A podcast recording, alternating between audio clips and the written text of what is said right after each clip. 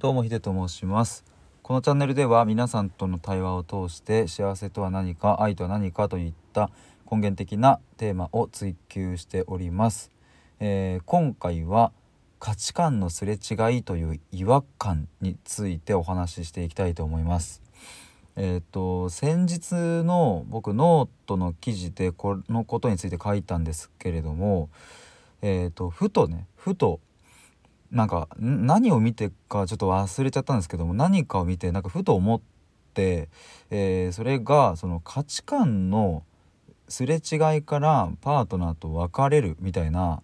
その文章に対しての違和感が最近こうふと上がってきたっていう。まあこれって結構よく言われることでうんとね多分あの周りとかでもねあのいや価値観がねちょっとすれ違っちゃって別れることになったんだっていうことがあの、まあ、言われることは多いと思うんですけれども、えーと、僕はその現象を否定しているわけではなくてうんとそもそもの前提というかこの言葉ちょっと疑った方が良くないっていう、えー、感覚を えっとなんか不意に感じました。でえ、ー、とまあそれは一体何なのかっていうとうんと先に結論から言ってしまうと価値観がすれ違うっていうのはそもそも前提として価値観は同じであるっていうことが隠れ隠れているここに違和感があるっていうことです。えっ、と価値観は人それぞれ違うが当然のことなのですれ違う対象ではないんですよね。うんと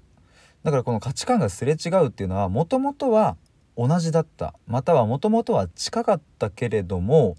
うん、何がしかの、うん、出来事や、まあ、時間の経過によってすれ違いが始まったとかすれ違ってしまったっていう風に、うん、捉えているケースが非常に多いんじゃないかなということを思いました。まあ、ただこれはまあライブとかでも話したんですけれども、うんと価値観はもうあの100人いれば100通りそして、えーと、同じっていう人はこの世に一人も存在しないのでうんすれ違わないもはや違って当たり前であるっていうう風に僕は思っているんですね。で、えー、まあでもいやいやあの人とこの人はあの価値観が近いよとかいや僕は私はその価値観が近いから同じだからパートナーとお付き合いしている結婚しているとかいるんだみたいなこともあると思うんですけれども、うん、それもちょっと怪しいなっていう、うん、僕はそれがダメって言っているわけではなくてうんと価値観が同じっていうことはまああまり起こりえないっていうことですね。でこれはあの平たい表現で言うと同じことはあります。えー、例えばうんじゃあ電車に乗ってえーと、じゃあおじいちゃんおばあちゃんがねこう入ってきたら席を譲るべきだという価値観。まあこれはまあもちろん重なることはあると思います。こういうあこの程度というかこのぐらいの次元の話であれば。ただじゃあなぜおじいちゃんおばあちゃんに席を譲るべきかというところをもっともっと掘り下げていくと A さんも B さんも C さんも D さんもみんな違う経験や考え方をそこに持っていて、えー、で表面的に出ている行動がそれでしかないっていう話ですね。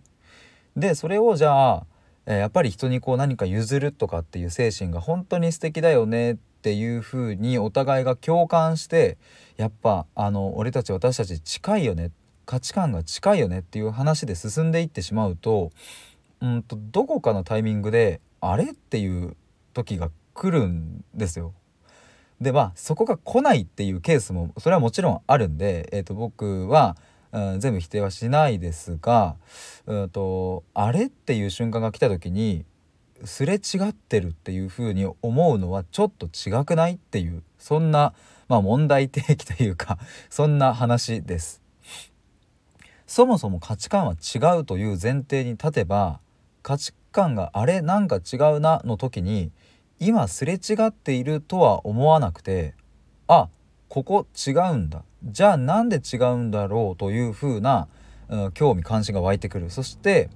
相手に対して「今ってどういうふうに考えてるの?」とか「何でその発言したの?」とかっていうのを聞いてみて「あこれこれこうだよ」あそういう考えもあるのねっっていうことをやっていくただそれだけなんじゃないかななんていうことをですね不意に思ったということです。えー、ということで今回は価値観のすれ違いという違和感についてお話しいたしました。